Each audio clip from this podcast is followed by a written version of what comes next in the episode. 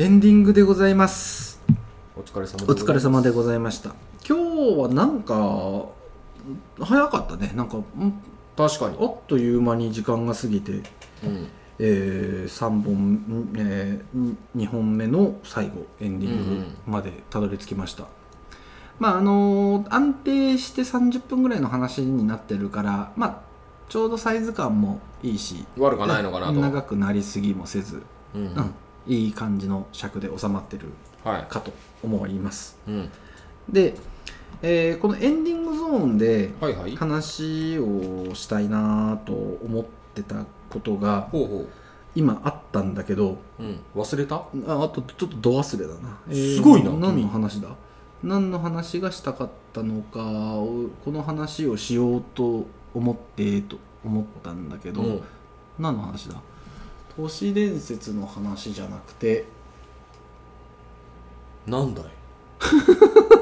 何があったんだい君に？おじさんになるとねうん。物忘れが激しくなるよね。すごいな。うん。えー、あそうだそうだ。思い出しました。お来ましたか、うん。降りてきたかいほーまあ、前回の22でちょろっと話した、うほあのー YouTube の話ちょっとしたいなと思って、うほうほうほう。うん。あのー何？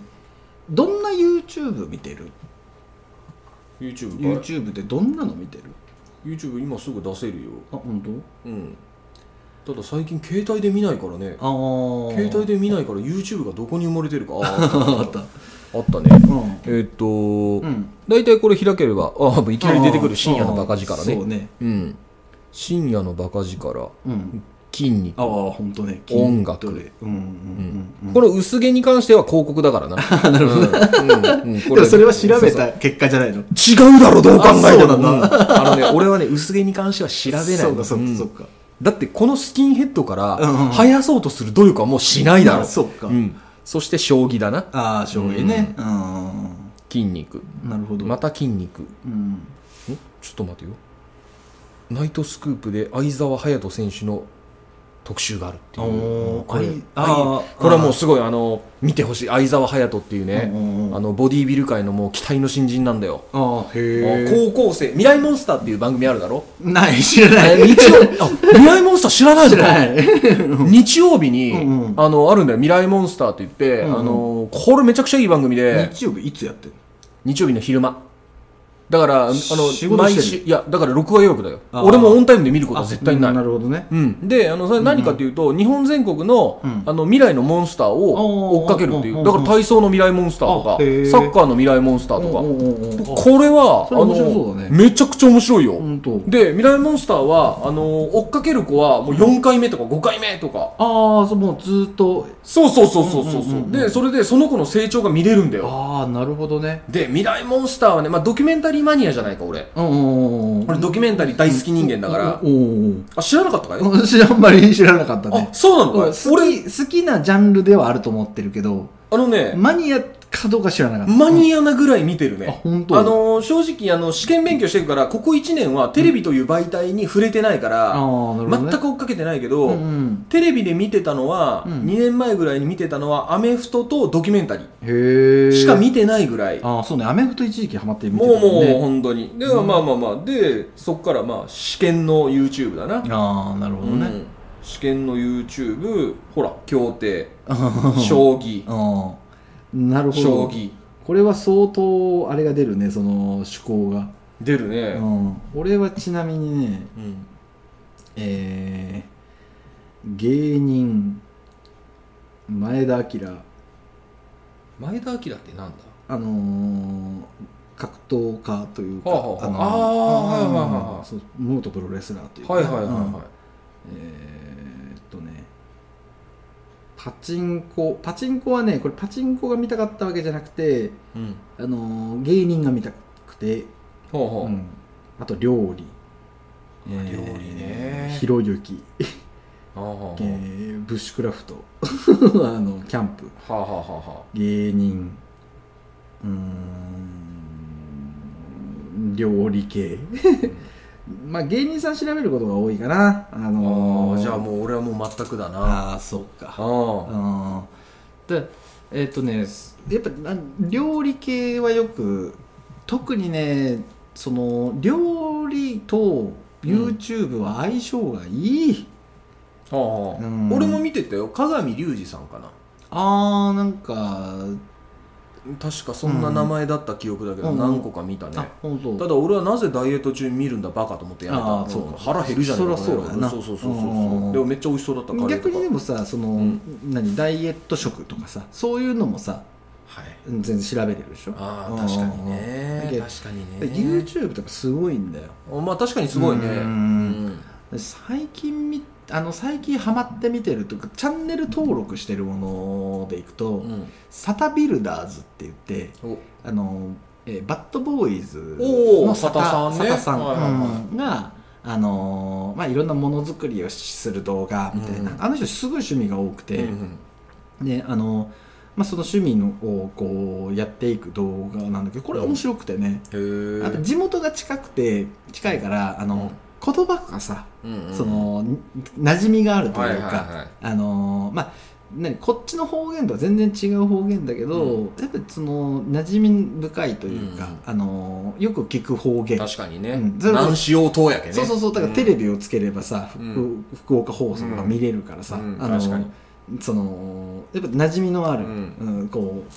言葉で喋ってくれるのもいいし趣味がね面白いんよ、であのーなんかね知らない世界、はいはいはい。うん。例えばねあのー金魚うん。が好きで金魚とかをやあの買いに行ったりするんだけど、やっぱそういう世界観とか全然知らないし、はいはいはい。あとねソフビ。あソフトビニール人形、これすごいんだよ今。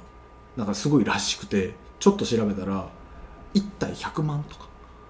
あれでしょ？キューピーちゃんとかあのあゴジラとかあ中そのレアもその昔のものじゃなくてほ今販売されてるものの中でうへっていうなんかソフビの世界っていうのちょっと面白いよ、えうん、とかね。その今売られてるソフビはどんなののソフビなの？あのねちょっとこう気持ち悪い系というかね。ほう。あのーなんかこうえっ、とねソフビえっ、とねなんかあのーちょっとこうすそれこそウルトラマンとかゴジラとかさ、うんうん俺らの時代で言ったらそういうのはいはいはい。がもちろんそんな感じだったね。のイメージじゃん、うん。なくて本当あのオリジナル作品というこういうちょっと気持ち悪い系ののとかこういうこうこうこういうちょっとこう気持ち悪いモンスター系のソフトビニールっていうのが今すごくあのその世界隈ではほうほうあのーあじゃあ有名な制作者がいるんだな。そうそうそうそうそ博多人形師的なまるまるさんが作ったソフビみたいな。そうそうそうそう。ははは例えばこのこのソフビこれ25万とか。絶対嘘。いや本当そそんな世界なんだって。うん。はあそう。そうそう。だから要はねソフビってその量産がしにくいんだって。はあはあうんあのからからもうあの一個一個吹き付けてやってたりとかあのもちろんウルトラマンとかああいう型にはめたものとか売れるものっていうのは大量生産するんだけど、なるほど。そうこういうデザイナーさんが作るやつって1回にはあの販売できるのが300個とかそんな希少価値が生まれやすいらしくてそうそう。であの海外とかの人たちに人気らしくてね。うん。そうそう。だからそういうちょっと世界観があったりとか。へえ。ー、こんなせ変世界になってるんだっていううん感じがあったりとかそういうなんかちょっと新しいものを知れるっていうところもあるし、うんうんうんあとバイク最近いじいじりまくってるから、うんうんまあまああの人暴走族だったしねね元ね暴走族だから、あのそういうのをよく見たりとかうんうんうんほうしてる、チャンネル登録はたちなみにチャンネル登録か、うんチャンネル俺ねあの一個まあその面白いんだけど、うん。あのこれ多分そうじゃないかな。あのおかんがね、うんうんうん書道ああ言ってたね。そうそうそう、うんうんだからおかんに iPad を貸したら、うんあのおかんの趣味まで俺の方に入ってくるっていう。なるほどね。ただあでもそんなにうーんおかんのやつはないね。あああ本当。あ見ていいよ。はい。チャンネル登録。あ結構チャンネル登録してるね。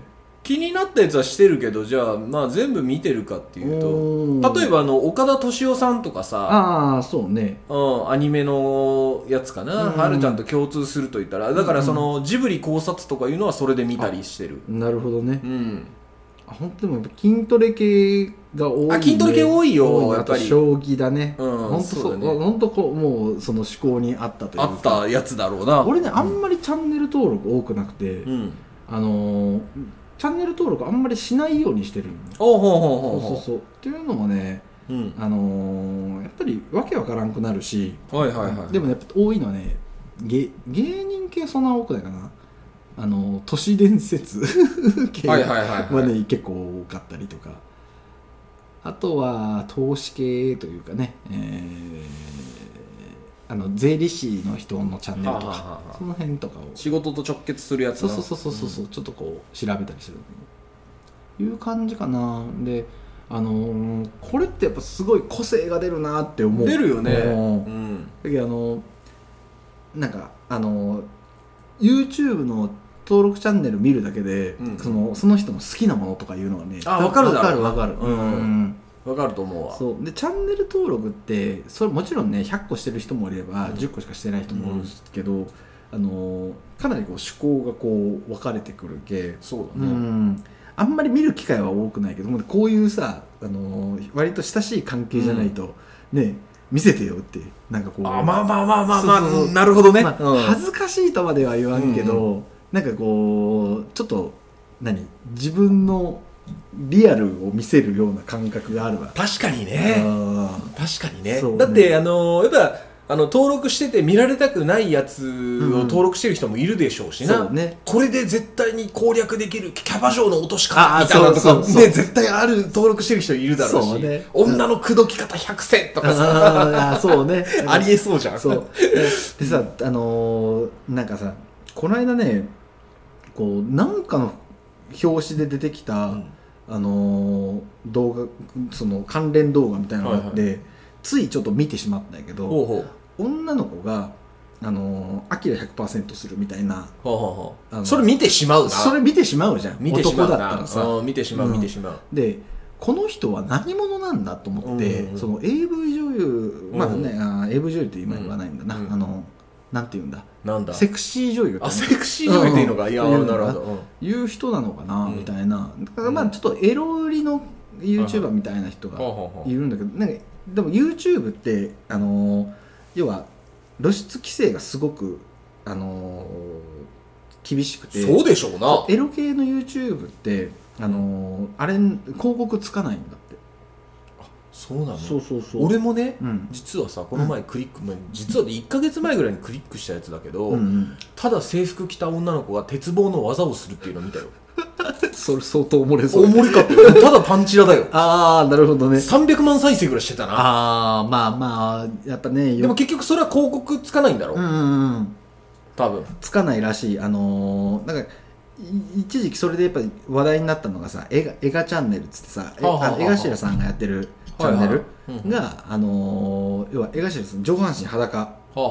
だからその要は乳首が映るのがダメって言って今ガムテープこうピッチ貼ってやってるんだよ。あへえ。そうそう。だから別に男女関係なくそういうその何？ジェンダーフリーだからね。そうそうそうそうセクシャルな、関係ないんだよ。うん。あの映像が出るっていうのはやっぱ良くないみたいな、でえーっとねその噂なんやけどあうん。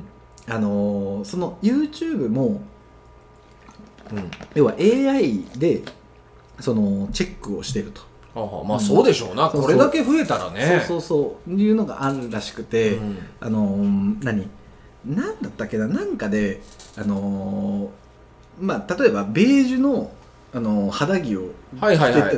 北斗の剣シャツみたいなねそうそうそうそう。腹筋割れててそうそうそうそう。もう着ただけで腹筋割れてます的な。ああいうのを着てて規制にあったとかありえそうね。そうそうそうそうそうそう。いうのがあったりとかするらしいから、うんまあねあのーまあもちろんそういうのも含めてダメっていうのかもしれないけど、うんまあまああなんかそういう AI チェックの不備みたいなのが面白い、あったりとかね、へえ そうなんか YouTube はねやっぱ本当にこう今あのー何？検索をするときに、Google さんで検索するよりも YouTube で検索することの方が多くなってきた。ああまあ言われてみればそうかもね。うん。もうその何？何か調べたいことがあったらもう YouTube でレクチャーしてもらう。そうそうレクチャーしてもらう方が早いなっていうのはん。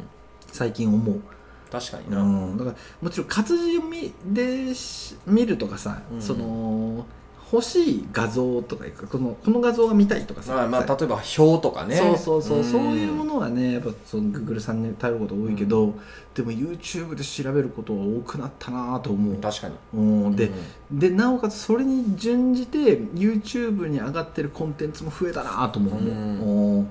こんなことを説明してるんだっていうようなああでもそれは確かにあるね、うん増えてる、ううん。増えてるね。そう。だからねやっぱ特に家を扱う仕事をしてる系。はあその何？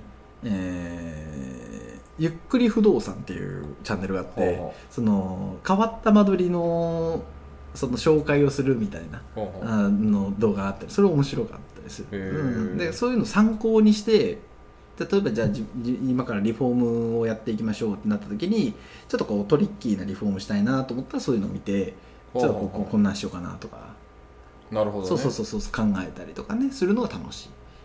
確かにね。うん。リフォームも量産型にしてしまうと見栄えがというか、そう見栄えはいいけど目新しさはなくなるとか。そうそうそうそうそう。なるほどそうなんかねあのーなんかねやっぱりち中小の中小企業だから、うん。あのー大企業は多くの人に訴求できる、うん。量産型量産型を作らんといけん、で、えー中小は量産型では勝てないから、うんうん。だから、あのーニッチな需要に合わせてっていうのをやっていかないといけないと思ってるから,、うんうんうん。そういうのをこう見ていると楽しいよね。確かうにね、ん。うん。そう。なんかそういうふうにでそういうもののがを調べることが難しかったんだよ、例えばこの雑誌を買うとかでも雑誌に掲載されてるそのリフォームってやっぱりこう綺麗なものが多すぎて、はいはいはいはい。そうそうそう。なんかちょっとトリッキーなものってあんまり載せないんだよああ分かるよ。そうそうそう。例えばあのーあれだろうよくあるキッチンの下カビ生えてます。こっからどうする？みたいなのとかあーそうそうそうそう。まず出ないっていうね。そうそうそうそうそう。壁にカビ生えてるけどみたいなのね。そうそうそう、うん。だけど変な間取りとかを紹介するものって基本的にはなかったんだけど、うん。そういうのは YouTube とかでかなり出だしてるから、うん。あのーそういうのを見て勉強したりとかそのインスピレーションをもらったりとかうんうんうん。いうのもあるしあとはあのー今ねちょっと企画してるリフォームがあってまだ全然ちょっと形にはなってないんだけどあの何？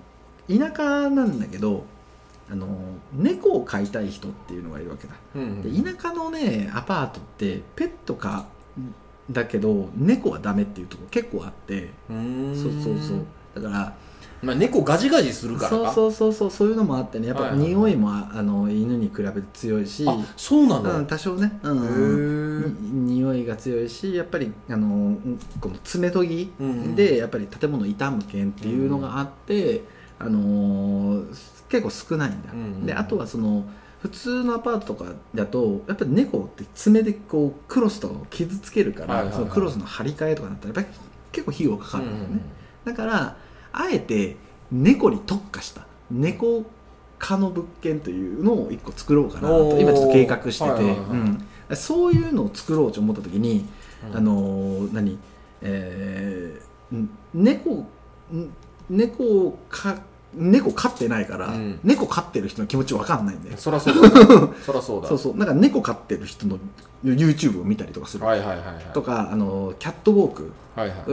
の作る動画とかそういうのを見て、はいあこういうキャットウォークあったら面白いなとかこう、うん。猫が爪研ぎをする場所が必要なんだなとかそういうのをチェックするのにはやっぱ YouTube はいいよね、見て見て体感のレビューも聞けるし、そうそうそうそう。見て参考にもできるし、うんうんで本当に何でもかんでもあるけ、うんううん。ん。とにかく YouTube で検索をしてみるっていうのは、はいはいはいうん。っはてやってるね、いいやそうだよね。うん。本当ね。俺の知り合いなんて本当着付け教室通わずに着物着れるようになったって言ってたし言ってたね。うんまあそうだよね。俺の筋トレだって本当にそうだよ。あ1から10まで。うんトレーナーゼロだから。あそっかそうだね、うん。そうそううん。そうあそそれのねちょっとおいちゃんに関してはね一個ね、ちょっとね筋トレと並行してやってほしいことがあってうん。あのね柔軟をやって。あのね、うん。柔軟がねだからね、うん。前、うんあのさっき提案したさ、うんヨガインストラクター呼びたいっていうのがさ、体勝ってんだよ俺、うんうんうん。本当に。そう。あのね筋トレももちろん重要なんだけど、うん。筋トレと同じぐらい重要なのが柔軟だから、うんううん。んあのー何？さっき週3でがっつり筋トレやってるって言ったでしょ、この間2日をあの半分の時間でいいけん柔軟にやっててほしい、ほうほう。うん、例えばい1時間1時間1時間でやってるんだったら30分30分の柔軟の時間を作ってほしい。ほうほうほう、うん。どこ伸ばすんだい？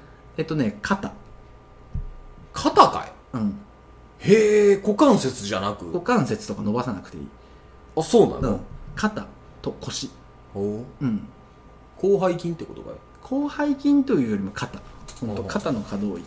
ほうん。あいやあの腰は？あ腰はね、うんえーっとね、えー広背筋結構腰の方まで伸びてるだろあそうそうあそうね、うん。えーっとねどこと言えばいいかね。あのー屈伸系あとはこうその内も裏もも、はいはいはいハハムストリングスと呼ばれる、うんうんこの辺を伸ばしてほしい。いなるほど。デッドリフトで使うところへんだな、うん。なるほどな。そう。でね、えー柔軟性が上がると、うん。筋トレの効果が必ず上がるかほう、ら、はい、ほう、じゃああとはメニューだな。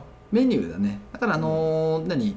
えー、後でそれはね教えるよ、うんうんうん、あのタオルを使った肩の柔軟があるから、ほうほう。うん、それをちょっとぜひ実践的にやってほしい。なるほど。あの風呂上がりでいいけん。風呂上がり。はね俺靭帯を切ってるからね、うんうん。そうそうそうそう。だからこそ。そううん。なるほどね、うん、で、うん。肩の筋肉ってあのーか肩の筋肉というかね肩の可動域っていうのが、うん。まあ俺の持論だよ、うん。これ別に研究してるわけでもないし、あのー皆さん全ての人にお勧めしてるわけではないけど、うん。肩の可動域って上半身の可動するものの中で一番可動域が大きいわけだ。それね、うん。あれなんだけど、ん。俺肩の手術した時に、うんうんあのーまあ福岡のこれ名前出していいんだけど、うんうん。久常病院っていうところでうんうんうん。手術したの、うんうん。でその久常病院って何かっていうと、うんうん。海町にあって、うんあの福岡ソフトバンクホークスうんのうん。チームドクター、のん先生だったんだけど、めちゃくちゃ褒められたんだよ、あ本当。お君はね、うん。肩の肩がねうん。尋常じゃないぐらい柔らかい。うんうんその可動域が、なんかね言ってたのは、うんうん。その手術の前に動かすんだって、うん。こう俺が麻酔をかかってる時に、うんうん。が人の何,、何倍？じゃないけど、うんうん。何点何倍すごい君は動くんだよみたいな。言われたけど、うんただまあその前あった俺のさ、あのーうん。しこりの話じゃないけど、うんうん。キャッチボール苦手っていうさ、んんんん全く人生の役に立ってはないなるほどね。そうそう。この可動域を生かせたことは一回もないはずなんだけど肩こりは？うん一回もしたことないっていう肩こりがないのは肩の可動域があの多いかあそうなの、はい。俺ね肩こりはね、ら、うん。経験したことがほぼないの、うん、うん、それはねやっぱり肩が柔らかいから。あそうなの、そう。肩が柔らかい人はあの要はか硬くなるっていうのは、うん。筋筋肉が固まってしまう状態だね。それが筋トレであのき筋肉がついて固まるわけじゃなくて、ううん。筋肉がうんなんていうかね、えー常に緊張している状態にになってるわけだね、うんうん。でこれ何で起こるかっていうとあのーす何、えー肩にストレスがかかるというか、で肩の可動域が多いとうん。ストレスを解消できるわけだよ。ああ、なるほど。そうそうそう。それで肩にのその一部がか凝ったりとかしにくくなる。あー。おううん。それはね筋トレする前からというか、うん。もうずっと肩こりは人生で経験したことがない。だから肩こりする人は肩の柔軟と逆立ちをするといい、うんうん逆立ちはちょっとこうレベルが高そうなあ感じがする壁壁でいいよ。壁でいいから。あもうねそれすらねやっぱね俺は多分あできないぐらい。あ多分ね世の中そういう人多いと思あうよ。そうかそうか。君はあの脳みそ筋肉体操だから あのか壁でいいとかさらっと言うけど あの確実にできない人が8割だと思うから。あそうかそうかそうか、うん。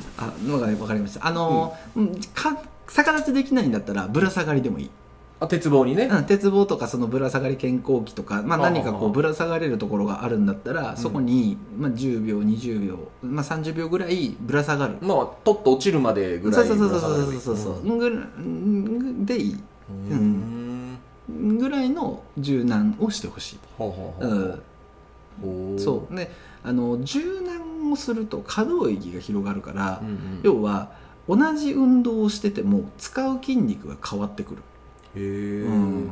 はずなんだよ、うんう。ん。もうさっきも言ったように研究してるわけでもないけど、ううん。んだからあの体操選手ってさ、えーあんなに筋肉ムキムキなくせにさ体柔らかい確かに柔らかいね。うん。みんなバキみたいだよね。でしょ？もちろん、うん。あの筋肉を使う競技だからうん。筋肉がつくんだけど、うん。あれはね柔軟をしてる成果っていうのもあると思う、うん。だから柔らかい筋肉なんだよ、ううんん。あのーカチコチの筋肉じゃない、だからボディービルダーの人とかも本当はもっと柔軟とかをするとあのラインとかが綺麗に出るのになと思う。うなるほどうん。ね筋肥大と何か相関性があるのかな？あると思うけどね。あのーただえっとね要は使える筋肉と呼ばれるものというかね、あのー何？ボディービルダーみたいに見せる筋肉を作る形ではなくて、やっぱその筋肉つけるんだったらぜひね使える筋肉にしてほしいから、うん。使える筋肉にするためにはカチカチにするよりも柔軟なものの方がいいし、あのー筋トレをするのにも柔軟性があった方が怪我しにくいから。うんうんうんうん。でインナーマッスルが鍛えられるけ、んうん。柔軟することで、んうん。だからこう柔軟をぜひ取り入れてほしいなと思なるほう、どね。股関節なんていうのはあの何？柔らかくなったような気がする関節だから、ほううん、あのじゃあ例えばさ、えーよく言うのよくやるのがさ立って地面に足手がつくかとかさ、ほうほうほうよくやるじゃん。膝曲げずにとか言ってやるじゃん。であれって股関節が柔らかければできるもんじゃないから、うん。ん。あれはこう何背中の筋肉全体が柔らかくないといけないから、そう。あの昔立位体前屈って言ってたあの何？すす身体測定みたいなああ前向きかがんで。あそうそう体育館の舞台の上からこうピューってやってるでしょ、うん。あれもあの普通の人がねまあえー地面とどちょっとごめん、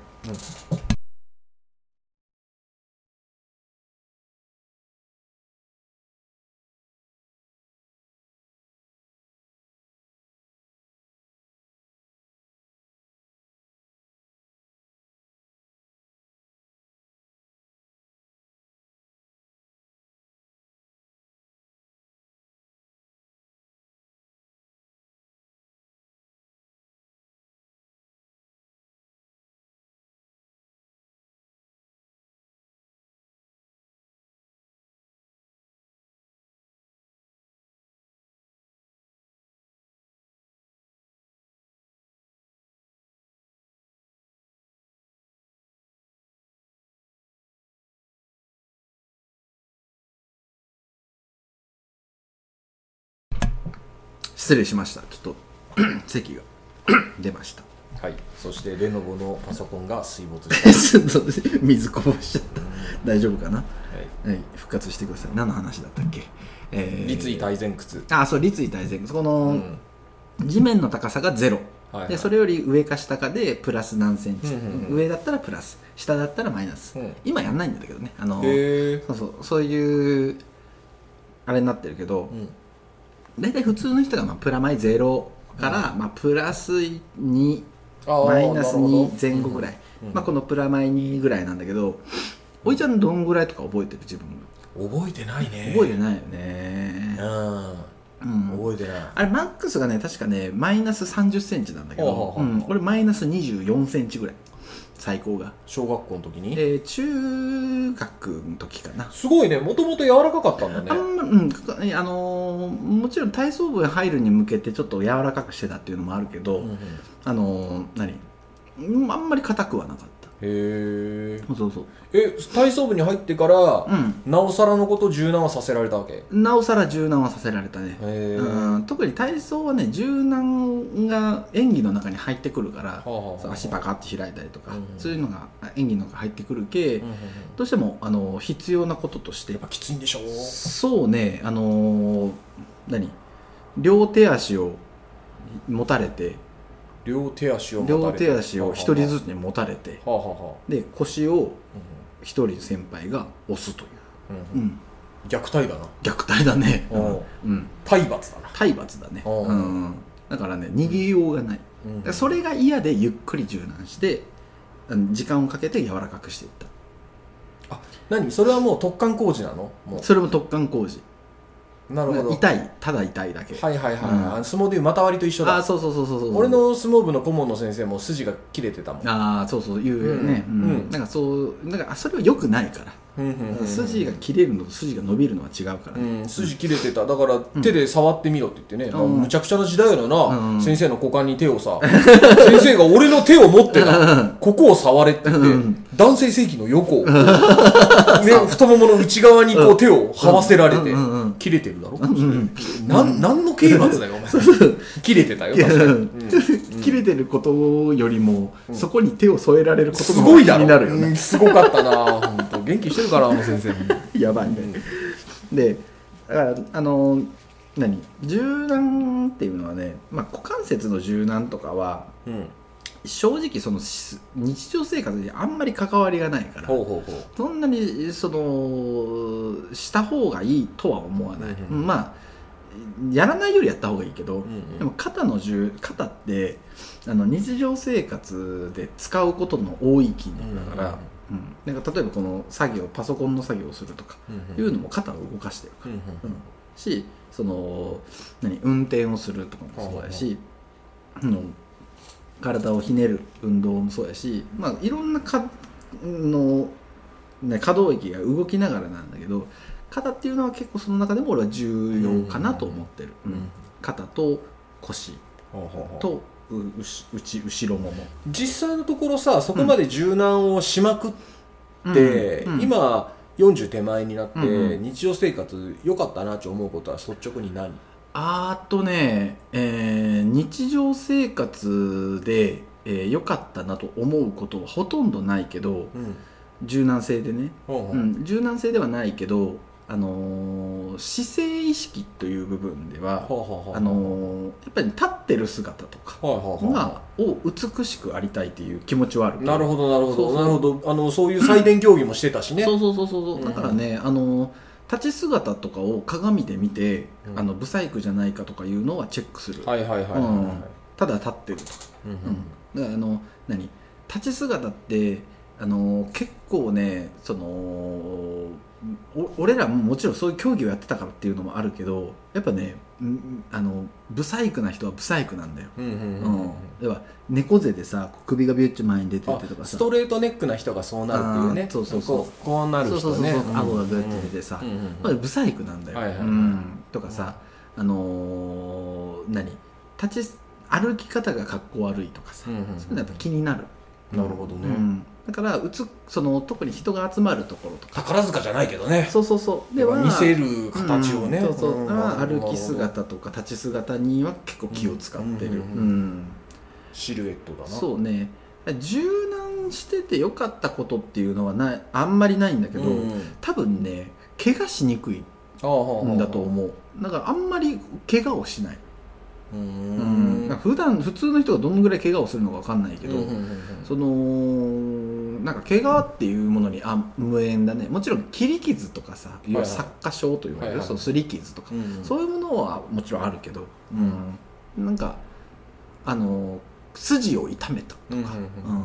なんか変なひねり方をしたとかそういうのはほとんどない。ああうん。かなと思う、うん。そうか。なんか多分ね突発的なことにね体の柔軟性とうん。その昔取った絹塚で筋力が多少あるから、うん多分そういうもので耐えれてるんだと思う。ああ多分でもそれはあるだろうな。うんうんまあなんかね何これっていうのはあんまりないけど、うんうん。なんか多分あるんだと思う、へうん。えそうか。いやいやねちょっとねその辺はねうん。意識というかね考えようと思ってたとこだったんだよ。ね。なんでかっていうとうん、俺ねあのー今72キロを切ったんだ。おへえすごい。でうん。もうすぐあのー20年ぶりうん。2回目のうん。60キロ台。おおなるほど。20年ぶり2回目だよ。おおもう甲子園で言うと忘れ去られたチームだよ。そうだね。うんもう地元湧き立つような感じだぜ本当。当そうそう。だからもうそれでそのもうすぐ60キロ台になるから、うんうんうん。ちょっとここでもうもうなんかこうするかっていうワンギア上げてっていううんあそうそうそうそうそうそうう、ん、だから柔軟はねちょっと後で、あのーやり方そうやってみようちょっと教えてあげるやってみようはい、このこの辺をちょっとまずやってほしいなっていうところおおいいよフィットネス、はいということで、うんこの番組では皆様からのメッセージをお待ちしておりますメールの宛先はおいはる .talk.gmail.com oiharu.talk.gmail.com となっております。ご意見ご感想どしどしお待ちしております。ちょっとこれの収録が終わったらちょっとこのパソコン買い出して中を拭きます。はい、頑張ってください。はい、おいはるラジオちょっと聞いてよ。はるちゃんとおいちゃんでした。また。はい